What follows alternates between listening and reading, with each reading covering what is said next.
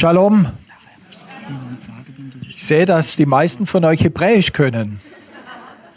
Können wir den Gottesdienst auch in hebräischer Sprache fortsetzen?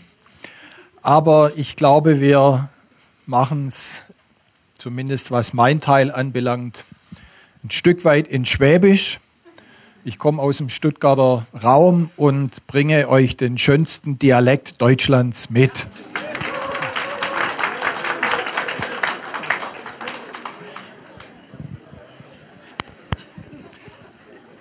Ich möchte mich ganz herzlich bedanken für die Einladung. Ich habe mich sehr gefreut, als die Einladung kam hierher in die Gemeinde. Und ich möchte mich auch ganz herzlich bedanken für die herzliche Aufnahme heute Morgen. Und was ich hier feststelle, ist schon im ersten Gottesdienst, da waren die Early Birds da, die Frühaufsteher. Und was ich auch hier sehe, hier ist ein, ähm, eine Gruppe von Menschen zusammen, die eins prägt und das ist die Liebe zu Jesus Christus. Und die eins prägt und das spürt man auch ein Familiencharakter. Und das Konzept des Himmels ist Familie. Und das spüren wir hier, das spüre ich hier und ich freue mich sehr, in eurer Mitte zu sein. Ich möchte mich auch ganz herzlich beim Lobpreisteam bedanken und für euch, die ihr das vielleicht nicht mitbekommen habt, ich war heute Morgen schon im ersten Gottesdienst da, aber dieses Team, das hat heute Morgen schon gespielt. Das heißt, sie sind bald aufgestanden und äh, dienen in zwei Gottesdiensten und ich finde, das ist großartig. Vielen Dank.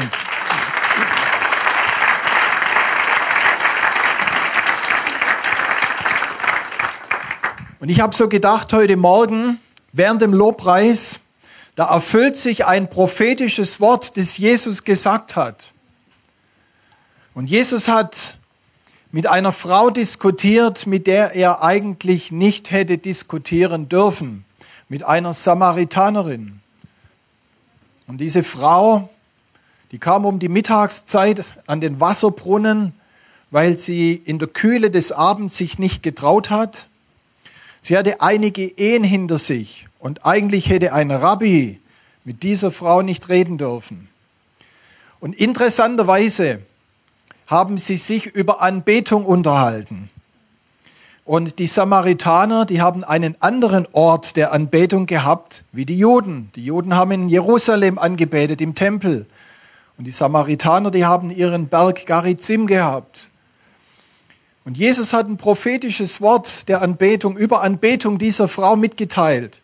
Und er hat gesagt, es kommen Zeiten und es werden Zeiten kommen, wo weder in Jerusalem noch bei euch auf dem Berg Arizim angebetet wird, sondern überall da wird die Gegenwart Gottes sein und überall da werden Menschen Gott anbeten, deren Herz für Jesus Christus brennt in Wahrheit und in Liebe und die erfüllt sind mit dem Geist Gottes. Und das haben wir heute Morgen erlebt der Herr ist mitten unter uns und das Allerwichtigste, was wir heute Morgen schon erlebt haben, ist, dass Jesus Christus auferstanden ist, dass er nach Israel gekommen ist, um uns die Möglichkeit zu geben, wieder einen Zugang zu dem Vater im Himmel zu bekommen. Dafür sind wir sehr dankbar. Und Jesus Christus ist heute Morgen unser Ehren, Ehren, Ehrengast. Amen.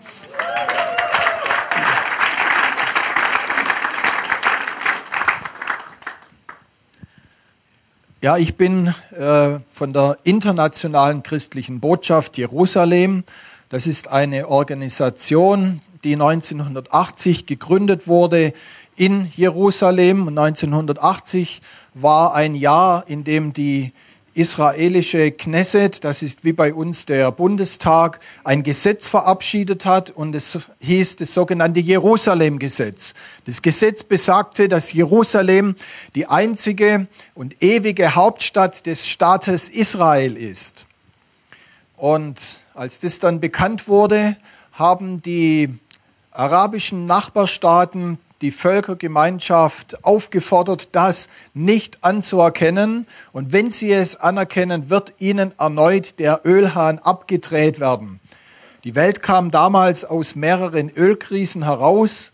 Und was dann das Resultat davon war, dass alle Ländervertretungen, die in Jerusalem, in der Hauptstadt Israels ansässig waren, die sind alle abgewandert und sind bis heute nicht mehr in Jerusalem, sondern in Tel Aviv oder Herzliya. Und da gab es damals eine Gruppe von Christen, die haben gesagt, das können wir so nicht stehen lassen. Wir werden als Christen in Jerusalem eine internationale christliche Botschaft gründen als ein Zeichen, dass es auf der ganzen Welt Christen gibt, die an der Seite Israels stehen, die auch das prophetische Wort Israels anerkennen und Gottes Absichten mit Israel anerkennen. Und diese Männer haben damals die ICJ gegründet, haben in diesem Jahr auch gleich das erste christliche Laubhüttenfest gefeiert mit einigen hundert Leuten. Und der Herr hat dieses Werk gesegnet. Heute hat die internationale christliche Botschaft Niederlassungen, wir nennen es Zweige, in über 80 Ländern der Welt. Und was mich besonders freut, was wir in den letzten Jahren gesehen haben, ist, dass vor allem in muslimischen Ländern Zweige eröffnet wurden. Beispielsweise letztes Jahr ist ein Zweig in dem Staat Niger eröffnet worden. Niger ist ein Land in Afrika mit einer ähm, 95 Prozent der Bevölkerung sind Moslems. Und die Christen dort haben gesagt, wir erkennen auch anhand der Bibel, anhand des Wortes Gottes, dass Gott seinen Plan mit Israel hat. Wir wollen die Verbindung zu Israel herstellen. Könnt ihr kommen und uns hier helfen, eine Botschaft für Jerusalem eine internationale christliche Botschaft zu gründen. Und unsere Freunde aus Jerusalem sind dorthin gegangen. Gott hat es so geführt.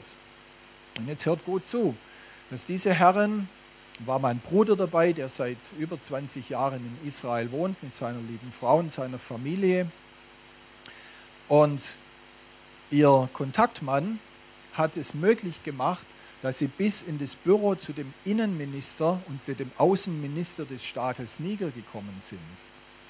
Und diese Herren haben gesagt, ihr dürft sehr gerne bei uns einen Zweig der internationalen christlichen Botschaft gründen, weil wir sehen, überall da, wo Christen in den Ländern drin sind und Einfluss haben, da ändert sich das Schicksal der Länder. Das haben sie beobachtet. Und sie haben die Christen als Moslems wohlgemerkt willkommen geheißen. Und das ist ein Wunder Gottes. Und ein Geistesreden oder ein, ich möchte mal sagen, Geistesblitz kam in einen unserer Brüder aus Jerusalem und hat gesagt zu diesem Außenminister, wäre es nicht denkbar, dass sie auch als Staat wieder diplomatische Beziehungen aufnehmen mit Israel. dann hat er gesagt, das ist eine gute Idee können Sie das für uns ankurbeln? Heute, anderthalb Jahre später, unterhält der Staat Israel mit dem Staat Niger wieder diplomatische Beziehungen. Preis sei dem Herrn.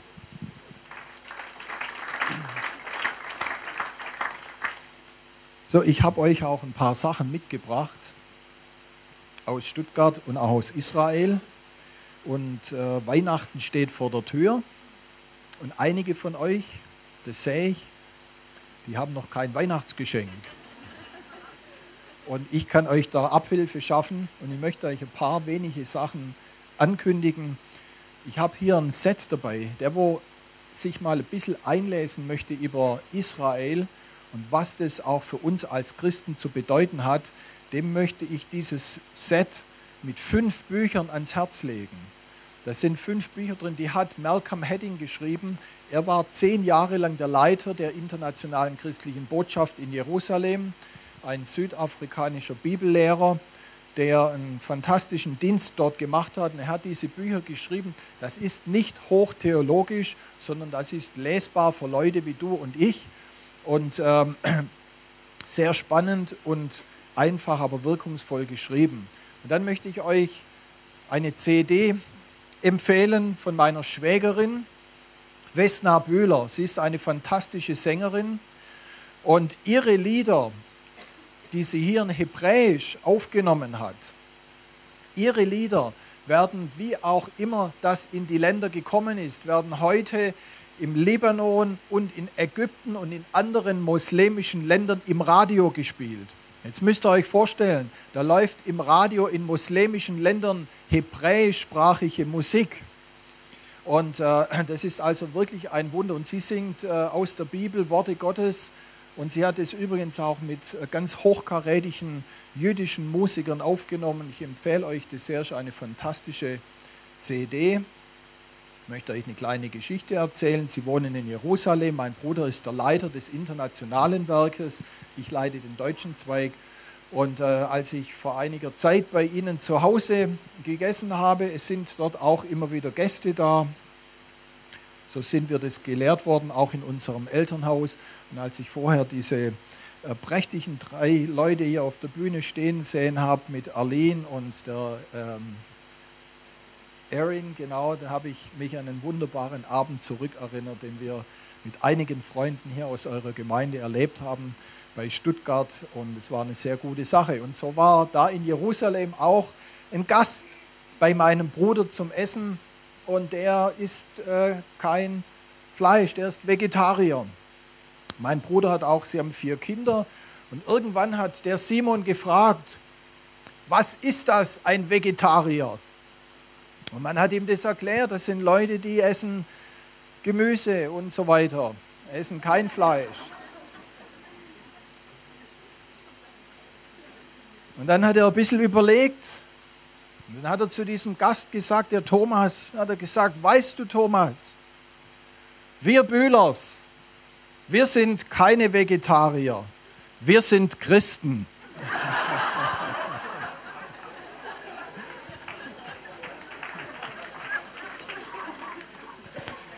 Ich möchte euch einladen, nächstes Jahr wird ein signifikantes Jahr sein für Deutschland. Ich möchte euch einladen, ganz herzlich, kommt nach Israel. Alle, die in Israel waren, können das bestätigen, dass das eine gewaltige Erfahrung ist. Und nächstes Jahr, wir werden es gleich hören, wird ein signifikantes Jahr werden für die Welt, vor allem aber auch für Deutschland und Israel. Und es ist ein gutes Jahr, um Israel zu besuchen, um Israel zu segnen und wir haben eine vielfältige Angebotspalette, die steht auch in unserem Wort aus Jerusalem drin. Wir haben einige Reisen auch vorbereitet, ähm, die wir anbieten, ganz besondere Reisen. Und ich lade euch ganz herzlich ein, geht mit uns nach Israel. Vor allem lade ich euch ein zum Laubhüttenfest. Das ist die neueste, unsere neueste Zeitung, die bekommt ihr heute alle gratis mit. Ich lade euch auch in diesem Zusammenhang ein. Äh, lasst eure Adressen da und wir können euch das kostenlos zuschicken. Dann seid ihr auch mit unserem Dienst connected. Und das ist ein Bild vom Laubhüttenfest dieses Jahr. Und in Jerusalem wurde eine neue Halle gebaut, die sogenannte Arena. Das ist die größte Halle Jerusalems, die fast 11.000 Leute. Und der Bürgermeister Nir der Bürgermeister Jerusalems, kam vor einiger Zeit zu meinem Bruder vor anderthalb Jahren und hat gesagt, Jürgen Bühler, Ihr beklagt euch ja immer, dass wir keine großen Hallen haben in Jerusalem. Wir bauen jetzt eine Halle mit 11.000 Sitzplätzen. Und ich möchte euch einladen als ICJ, dass ihr euer Laubhüttenfest in dieser Halle feiert. Dann habt ihr Platz. mein Bruder hat es im Glauben zugesagt. Und dieses Jahr, 2014, waren 5000 Leute aus über 80 Nationen in dieser Halle und haben diese Halle eingeweiht. Die erste Veranstaltung, die in Jerusalem, in dieser Arena stattgefunden hat, das war eine christliche Veranstaltung. Und der Gott Abraham, Isaac und Jakobs wurde von Christen aus 80 Ländern in Jerusalem angebetet. Da war eine starke Atmosphäre da. Das war eine historische Veranstaltung. Da war das erste Mal bei diesem christlichen Laubhüttenfest war der israelische Staatspräsident Reuven Rivlin als Gast zugegen und viele andere Würdenträger. Und wir haben sehr interessante Dinge dort erlebt. Ich lade euch jetzt schon ein. Ihr könnt jetzt sparen. Wir haben Dezember. Das Laubhüttenfest ist Ende September. Und wenn ihr nicht wisst, was Sparen ist im Schwabenland, dann kommt nachher zu mir, dann erkläre ich euch das.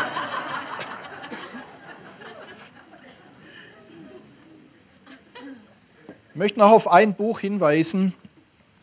Wir hatten, wir hatten dieses Jahr, wie jedes Jahr, haben wir unsere ICJ-Konferenzen und dieses Jahr war Uma Molinde da. Uma Molinde, das ist ein junger Pastor aus Uganda, der als äh, Imam Schüler erzogen wurde. Er kommt aus einem streng muslimisch gläubigen Haus. Er wurde unterrichtet, Juden zu hassen und ähm, so ist er groß geworden. Und er hat sich auf eine übernatürliche Art und Weise zu Jesus Christus bekehrt. Und Hass wurde in Segen verwandelt und in Liebe. Und er hat die Bibel gelesen und angefangen, Israel zu segnen, hat eine Gemeinde gegründet in Uganda und hat in seiner Gemeinde hinten in seinem Gemeindehaus eine große Israel-Flagge aufgehängt. Und vor drei Jahren, am Heiligabend, am 24. Dezember, haben ihn einige ähm, radikale Moslems abgepasst vor seiner Gemeinde und haben ihn mit Säure übergossen.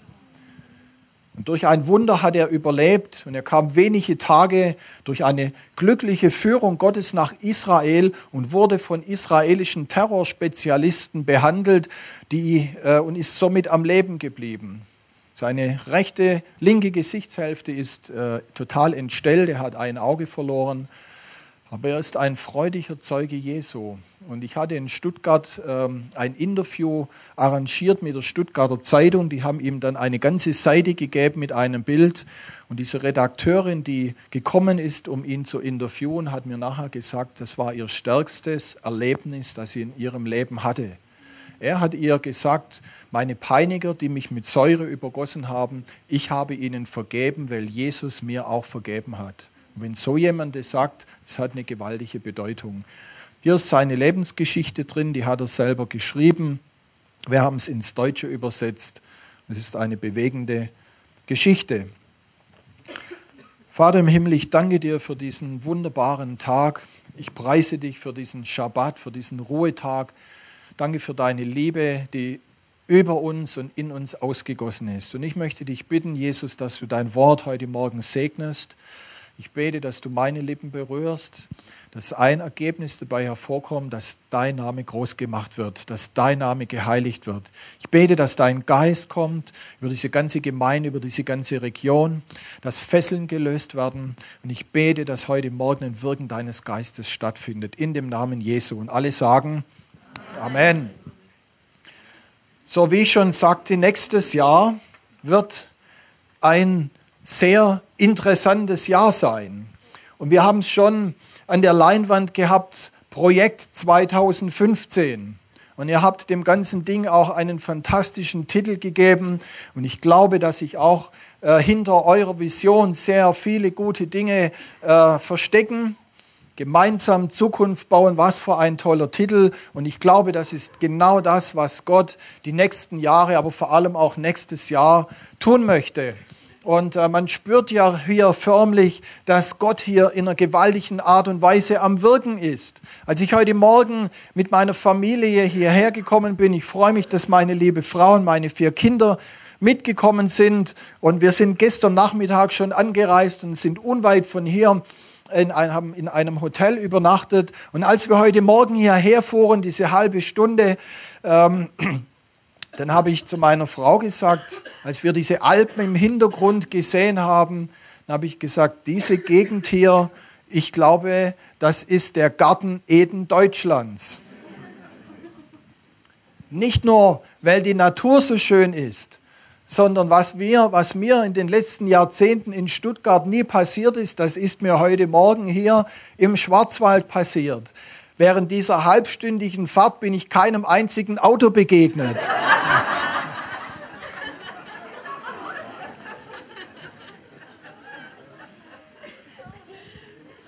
Der Großraum Stuttgart ist geprägt von Staus und wir alle stehen immer wieder ähm, im Verkehrsstau.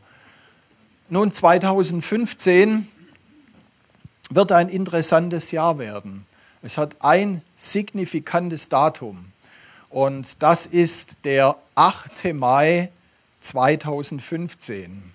Der 8. Mai, dort gedenken wir und erinnern uns an 70 Jahre Kriegsende. Am 8. Mai 1945 lag Deutschland in Schutt und Asche und viele andere europäische Länder ebenso durch die Bombardements auch der Deutschen und die Bilanz dieses Krieges, dieser zwölfjährigen Schreckensherrschaft Nazi-Deutschlands, Die Bilanz ist fürchterlich. Die Bilanz sind über 50 Millionen Tote. Die Bilanz ist mit, sein, mit seinem Höhepunkt der Holocaust, wo Deutsch, Nazi-Deutschland versucht hat, alle 11 Millionen in Europa lebenden Juden zu vernichten. Sechs Millionen sind diesem Plan zum Opfer gefallen. Alle jüdischen Gotteshäuser wurden zerstört. Die Juden mussten diese Gotteshäuser selber sprengen, mussten dafür bezahlen, für, den, für das Dynamit und so weiter, mussten den Schutt alles selber wegräumen. Es gab in Deutschland von gewissen Teilen der Kirchen ein sogenanntes Entjudungsinstitut. Das wurde 1938 gegründet auf der Wartburg in Eisenach. Und es waren 200 Würdenträger aus der Kirche zugegen, die beschlossen, hatte, ein, beschlossen hatten damals eine Religion zu schaffen ohne das Judentum. Der Name dieser, dieses Institut war im Wortlaut Institut zur Erforschung und Befreiung des jüdischen Einflusses auf das deutsche kirchliche Leben. Jetzt muss man sich das so vorstellen. Man hat einen neuen Katechismus geschrieben. So Lieder wie Lobe den Herrn mit Abrahams Samen, die hat man umgedichtet. Man hat den Abraham rausgenommen. Man hat Jesus in eine andere Figur übersetzt. Man hat gesagt, das Alte Testament, das lassen wir ganz weg. Wir nehmen alles Jüdische raus aus dem Neuen Testament. Und das ist geschehen vor über 70 Jahren. Und nächstes Jahr, 2015, sind wir 70 Jahre danach. Und wenn wir heute unser Land anschauen, heute geht es Deutschland wieder gut. Wir sind eine führende Wirtschaftsnation. In Europa ist Deutschland das Land Nummer eins was die wirtschaftlichen Zahlen anbelangt. Und in vielen Bereichen sind wir als Deutschland Vorbilder. Ich weiß nicht, wer von euch im Sommer ähm, die Fußballweltmeisterschaft verfolgt hat. Gibt es hier irgendjemand? Drei, vier Leute. Aber ihr stimmt mit mir überein, dass Deutschland ein gutes Bild abgegeben hat in der Öffentlichkeit. Die deutsche Mannschaft und Deutschland hat sich vorbildlich verhalten. Wir sind in vielen Bereichen ähm, Vorbilder geworden. Und wenn ich zurückblicke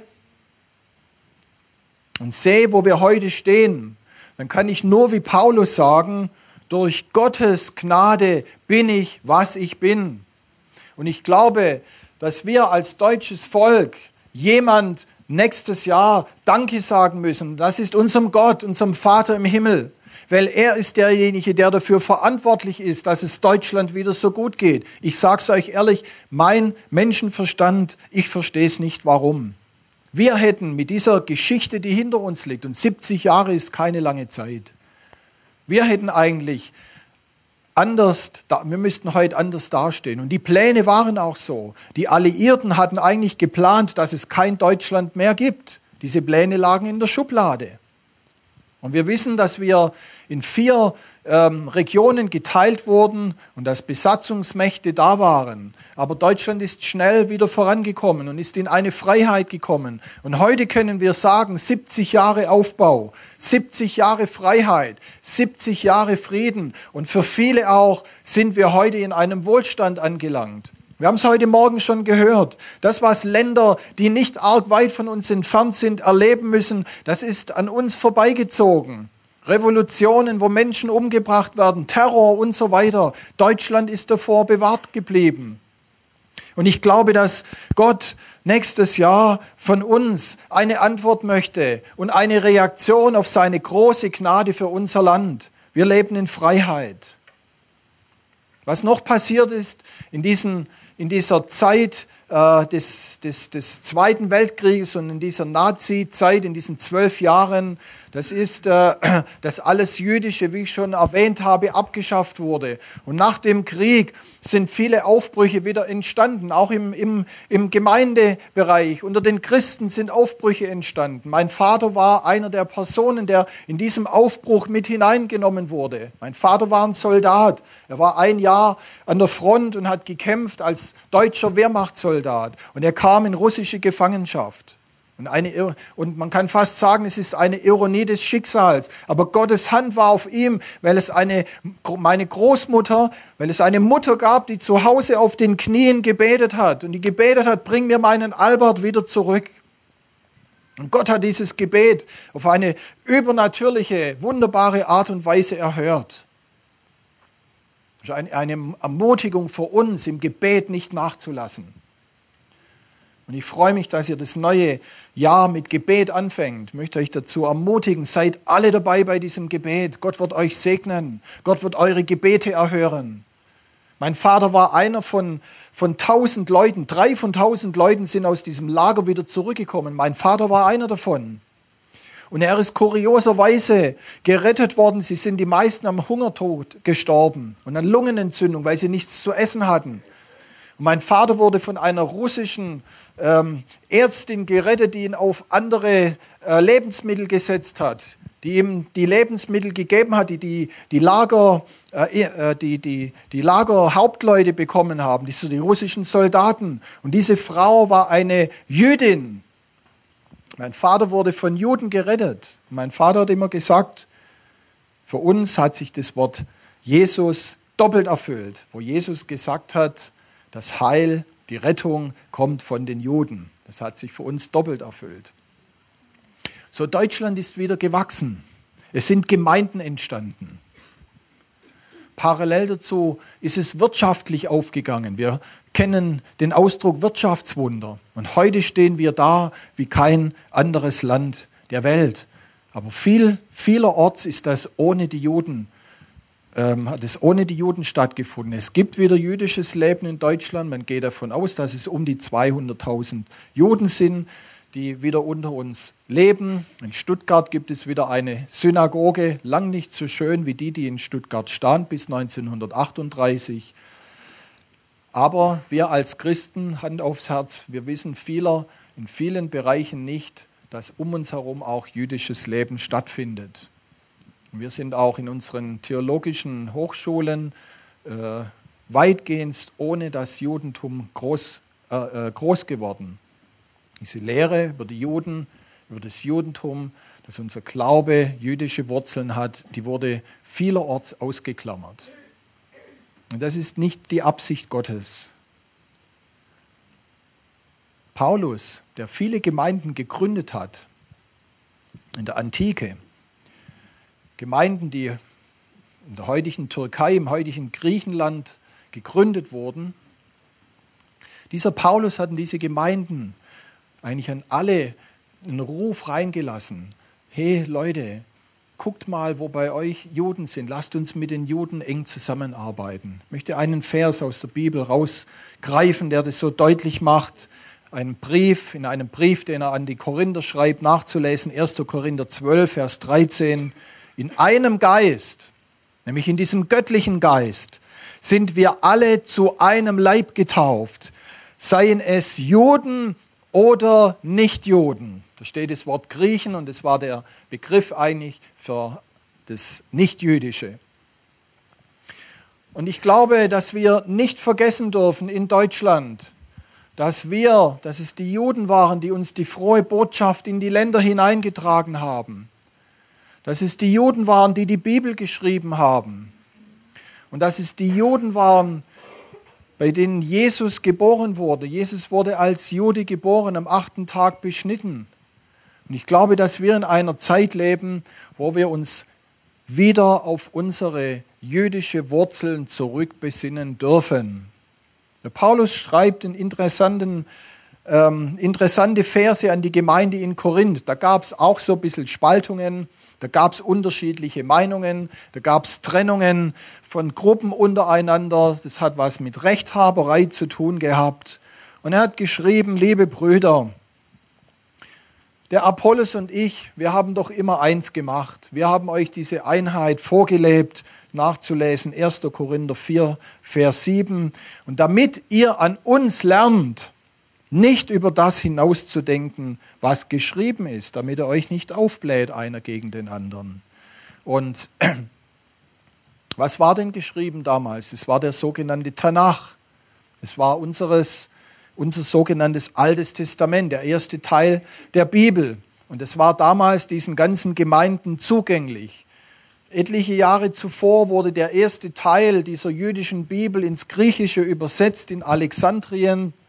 Und da gab es äh, eine große Schule mit jüdischen Rabbinern und die haben das übersetzt. Septuaginta, da steckt das Wort sieben drin und man geht davon aus, dass es 70 Rabbiner waren, die dieses Alte Testament übersetzt haben ins Griechische. Somit war dieses Wort Gottes der damaligen Antike äh, zugänglich und zur Verfügung. Und das hatten auch diese ersten Gemeinden. Wir lesen es immer wieder zwischen den Zeilen in den Briefen des Paulus heraus. Er schreibt, äh, ermutigt euch gegenseitig mit Psalmen und Lobliedern. Das war nichts anderes als die Psalmen Davids, die diese Gemeinden hatten. Und die ersten Gemeinden, die gegründet wurden durch die Juden, die überall hingekommen sind, der Paulus hat sehr viele Gemeinden gegründet. Von Thomas sagt man, dass er bis nach Indien gekommen ist. Und sie hatten nur den sogenannten Tanach. Also unser, unser Altes Testament zur Verfügung. Und aus dem haben sie gelehrt. Da steht, in allen Büchern steht da übrigens was über den Messias. Dieses Buch ist voll mit Aussagen über den Messias, über seine Art und Weise, wie er sein wird, wie er ist. Und äh, das wäre eine eigene Predigt wert. Aber dieses Buch haben sie gehabt, das Neue Testament, das wir heute haben. Gott sei Dank haben wir das. Aber das ist den Gemeinden damals erst irgendwo ab 200 bis 300 nach Christus ähm, zugänglich gewesen. Der, der Kanon des Neuen Testamentes wurde erst sehr viel später gemacht. Und es hat auch äh, seine Gründe. Aber lasst uns erkennen, dass der Gott im Alten Testament der gleiche ist heute. Gott ändert sich nicht. Wir lesen das im Jakobusbrief ganz deutlich. Da steht, er ist der Vater des Lichts. In ihm ist keine Änderung, kein Wechsel, kein Schatten kann irgendwas bei ihm ändern. Er ist der Herr über Zeiten. Er ist der Herr über Nationen. Er ist der Herr über Könige und Regenten. Und Gott wird seinen Plan durchführen und das, was er mal beschlossen hat, über das jüdische Volk und übrigens auch über mich und über dich. Das wird Gott durchführen. Ihr seid hier nicht als Zufallsprodukt, sondern ihr seid hier, wir alle sind heute Morgen hier, weil das Wort Gottes uns sagt, bevor Gott die Welt geschaffen hat, hat er an dich und an mich gedacht. Bevor Gott die Welt geschaffen hat, hat er für dich und für mich einen fantastischen Plan gehabt. Und er hat gewusst, dass du und ich heute eines Tages mal hier gemeinsam stehen werden. Gelobt sei der Name des Herrn. Und er hat uns geschaffen zu einem guten Zweck. Er hat uns geschaffen, damit wir, du und ich zum Segen sind in unserem Umfeld, in unseren Schulen, in unseren Hochschulen, in unseren Familien. Das ist der Plan Gottes für uns. Und den hat er schon von Anfang an geplant. Und mit dem jüdischen Volk hat er einen ganz besonderen Plan. Der erste Teil der Bibel, das ist die Geschichte des jüdischen Volkes und den Bund, den Gott mit dem jüdischen Volk geschlossen hat. Und ich glaube, 70 Jahre nach dieser Shoah, nach dem Holocaust, bricht eine neue Zeit an. Die Zahl 70 hat im Jüdischen und in der Bibel eine ganz besondere Bedeutung. Sie bedeutet Vollkommenheit. Sie bedeutet, dass etwas abgeschlossen ist und dass etwas Neues beginnen kann.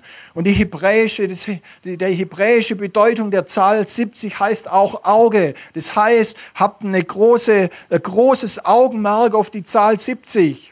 Wir sehen das bei Daniel. Daniel 9, Vers 2 lesen wir, dass Daniel ganz besonders darauf geachtet hat, nach den 70 Jahren der Wegführung der Juden in, das Babylon, in die babylonische Gefangenschaft. Und er hat die Bücherrollen, den Tanach von dem Propheten Jeremia herangenommen und ist hergegangen nach 70 Jahren, als das Volk Israel, als die Juden in babylonischer Knechtschaft waren, hat gebetet, hat gesagt, Gott, es tut mir leid, was meine Väter damals gemacht haben, aber ich möchte dich bitten, gib ihnen jetzt Befreiung, bringe sie jetzt wieder zurück nach Jerusalem, dass sie zurückkommen zum Tempel und dich, den Gott Abraham, Isaac und Jakobs anbeten können. Und liebe Freunde, ich glaube, nächstes Jahr wird für Deutschland ein signifikantes Jahr. Ich weiß eins, Israel, Israel wird schauen, was macht Deutschland 2015. Die Medien, ihr werdet sehen, die werden den ganzen Krieg und diese ganzen Dinge wieder hochspielen. Es wird Dokumentarfilme geben über die Nazi-Zeit und so weiter. Aber noch viel wichtiger ist, Gott wird schauen, was machen meine Freunde hier? Was macht die Gemeinde? Wie gehen wir damit um?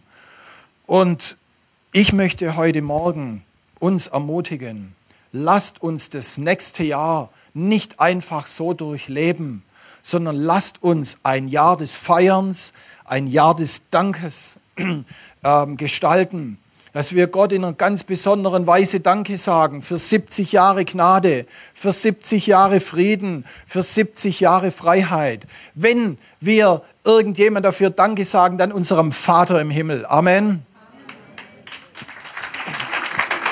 Ja, lasst uns doch mal einen richtigen, kräftigen Applaus geben für unseren Gott.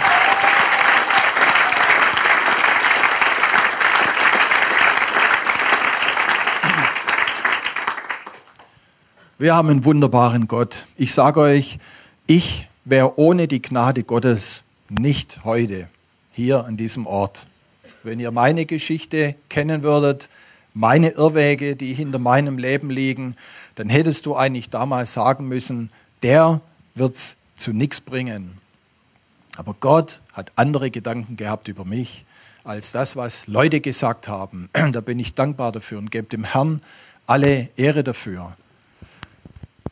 Die Zahl 70, ich möchte noch eins herausgreifen, die hat auch im Neuen Testament eine interessante Bedeutung. Jesus selber bedient sich dieser Zahl. Und ich möchte einen Vers lesen aus Lukas 10, der erste Vers. Und da hat Jesus 70 andere Männer, andere Jünger bestellt und sandte sie zu je zwei vor seinem Angesicht her, in jede Stadt und jeden Ort, wohin er selbst kommen wollte. Jesus wollte seine Ankunft vorbereiten und hat 70 Leute vor sich hergesandt. Und was in diesem Zusammenhang interessant ist, Jesus kannte die Tora sehr gut. Und er wusste, die Tora, das sind die fünf Bücher Mose, und er wusste, dass die Zahl 70 die Zahl der Nationen ist. Das ist nachzulesen in 1. Mose. Und laut Genesis 10, 1. Mose 10, gibt es oder gab es damals 70 Nationen. Auch hier sehen wir wieder, wieder die Bedeutung der Vollzahl.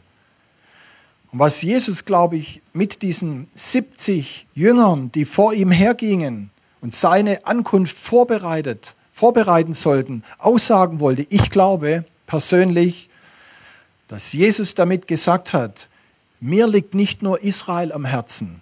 Ich bin zwar nach Israel gekommen und Jesus hat Israel nie verlassen, aber mir liegt auch der Schwarzwald auf dem Herzen. Mir liegt auch die Türkei auf dem Herzen. Mir liegen auch die Palästinenser auf dem Herzen. Und mir liegen die entlegensten Winkel von hier aus gesehen auf der Welt auf dem Herzen.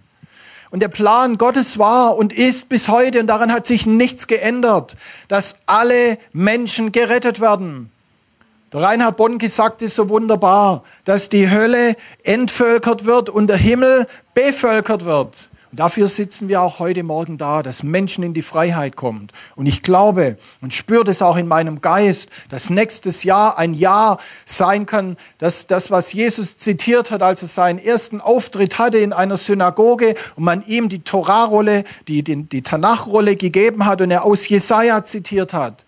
Und er gesagt hat, heute erfüllt sich dieses Wort für euch. Es ist ein Gnadenjahr des Herrn gekommen. Ketten werden gelöst werden. Blinden werden die Augen geöffnet. Und ich glaube, dass für uns Deutsche nächstes Jahr ein Jahr sein kann, für euch als Gemeinde, für euer Projekt 2015, wo Gott neue Türen öffnet, wo nach Deutschland wieder eine neue Reformation kommt, eine Veränderung der Herzen und aber auch eine Rückkehr zu unseren jüdischen Wurzeln und eine Kontaktaufnahme mit unseren jüdischen Freunden. Ich glaube, dass Gott Deutschland nicht vergessen hat. Und wenn wir auch um uns herum sehen, was alles passiert, ich selber war, muss ich ehrlich sagen, äh, schockiert. Dieses Jahr hat gezeigt, was für ein Geist auch wieder in Deutschland erwacht ist. Während diesem Gaza-Konflikt sind überall in unseren deutschen Großstädten anti-israelische Demonstrationen gewesen. Und es sind wieder Plakate gezeigt worden bei diesen Demonstrationen, Juden ins Gas und so weiter. Ich war traurig darüber, dass von den Christen nur wenig aufgestanden sind und dem etwas entgegenzusetzen hatten.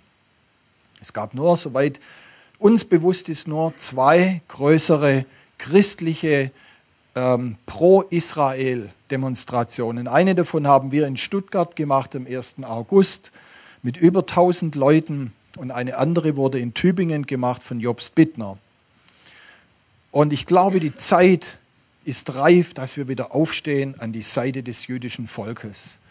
Interessanterweise, ich habe erzählt von diesem Aufschwung, den Deutschland erlebt hat. Aber interessanterweise hat Israel auch parallel dazu ein Wachstum und einen Aufschwung erlebt. 1948 wurde der moderne Staat Israel gegründet, am 14. Mai. Und was sich seit dieser Zeit dort ereignet hat, das ist phänomenal. Und wenn wir hineinschauen in das Wort Gottes, dann sehen wir, das ist kein Zufall, sondern hier sehen wir wieder das Herz Gottes. Und äh, ich möchte einen Vers lesen aus dem Propheten Sacharia. Da lesen wir Sacharia 8. Dieses ganze Kapitel handelt von dieser Wiedererstellung des Staates Israel. Hier lesen wir, dass aus allen Ländern äh, Juden zurückkommen werden in ihr von Gott verheißenes Land. Mittlerweile sind aus über 120 Ländern Juden zurückgekommen, muss man sich vorstellen. Vor 100 Jahren war ähm, die jüdische Weltbevölkerung waren nur 0,5 Prozent der Juden in Israel. Damals hieß es noch Palästina. Heute 2014 sind über 50 Prozent der jüdischen Weltbevölkerung in Israel. Und Israel hat einen gewaltigen Aufschwung erlebt. Mark Twain hat erzählt in seinen Erzählungen, als er Israel bereist hat. Er hat gesagt, ich habe hier in diesem Land, in diesem öden Land nicht einen Baum gefunden, der mir Schatten spendet. Ich werde nie wieder nach Israel gehen, nach Palästina. Heute hat Israel fast eine Milliarde Bäume. Die meisten sind gepflanzt worden. Wenn du nach Jerusalem hochfährst, dann fährst du durch Wälder und in vielen anderen Orten hat Israel mit der Hilfe Gottes die Wüste wieder fruchtbar machen können, so wie es in seinem Wort vorhergesagt wurde. Das, was verflucht war, was die Bibel von Fluch redet, das hat sich in Segen verwandelt. Warum? Weil Gott gesagt hat, in dem Zusammenhang, nämlich in dieser Zeit, in der wir jetzt leben, wo die Wiederherstellung des Landes, des Staates Israel vonstatten geht, das sagt Gott selber, von jetzt an zeige ich mich dem Überrest meines Volkes von einer anderen Seite. Das heißt, Gott hat sein Verhalten gegenüber dem jüdischen Volk geändert. Gott hat sein Verhalten geändert. Heute geht Segen von Israel aus so wie ihr ein Fluch unter den Nationen gewesen seid, so werde ich euch retten und ihr werdet ein Segen sein. Vielleicht wisst ihr das gar nicht so richtig, dass Israel ein Segen ist. Aber ich möchte mal fragen, wer von euch hat zu Hause einen Computer? Acht oder zehn Leute.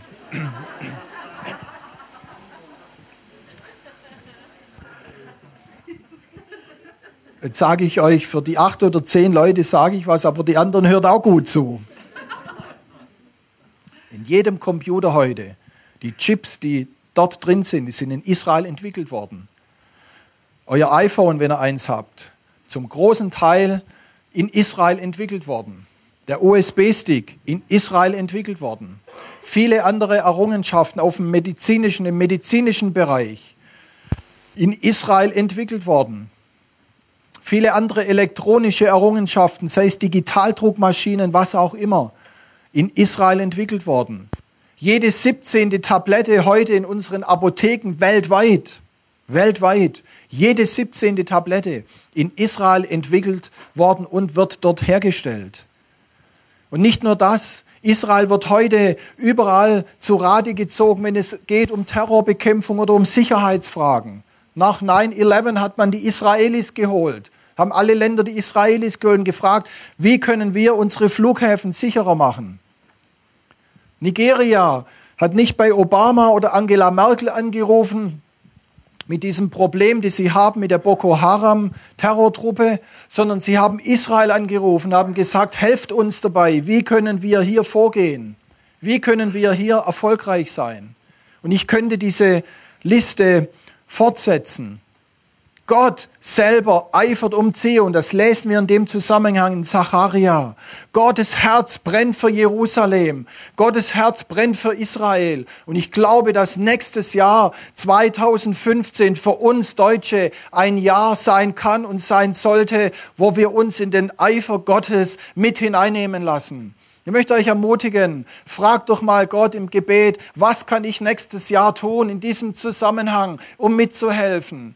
Vielleicht ist die Zeit da, dass wir auch äh, Israel richtig segnen mit einem größeren Opfer. Und damit sage ich nichts äh, äh, anderes als das, was in der Bibel steht. Ich rede normal nicht über Geld, aber ich habe es auf meinem Herzen, diese Botschaft reinzubringen, auch in die Gemeinden. Paulus selber hat es gemacht. Er schreibt im ersten Korinther, was aber die Sammlung für die Heiligen in Jerusalem betrifft, macht es auch so, wie ich es für alle Gemeinden in Galatien angeordnet habe. Nämlich, dass am jedem ersten Wochentag die Leute etwas zurücklegen sollen für Jerusalem. Und wenn er kommt, nimmt er dieses ganze große Bündel äh, mit und bringt es nach Jerusalem. Warum? Ich persönlich glaube, dass Paulus genau gewusst hat, wer Israel segnet, wird selber gesegnet werden. Ich könnte euch viele Beispiele dafür heute Morgen bringen, aber die Zeit ist vorüber. Ich möchte uns ermutigen, was ich persönlich glaube, ist, dass Gott die Schleusen des Himmels öffnen möchte für jeden von uns. Im Epheserbrief lesen wir einen wunderbaren Satz der, der springt mich förmlich an und er erfüllt mein Herz mit Freude. Und es ist ein Satz, der gilt für jeden Einzelnen von uns hier heute Morgen. Und das sagt der Paulus dieser Gemeinde in Ephesus. Eine Gemeinde, die in erster Linie aus Nichtjuden äh, bestanden hat. Das sagt er, euch ist gegeben die ganze Segnungen der Himmelswelt. Die ganzen geistlichen Segnungen der Himmelswelt ist uns zur Verfügung gestellt. Was für ein gewaltiges Wort. Und ich glaube, dass wir als Christen in vielen Bereichen im Moment nur, äh, nur an der Oberfläche kratzen. Gott hat viel mehr vor für dich, für mich für eure Region, für eure Gemeinde. Ich glaube, dass euer Projekt 2015 einen gewaltigen Segen für die ganze Region hier auslösen wird. Und ich möchte euch ermutigen, klingt euch da richtig mit ein.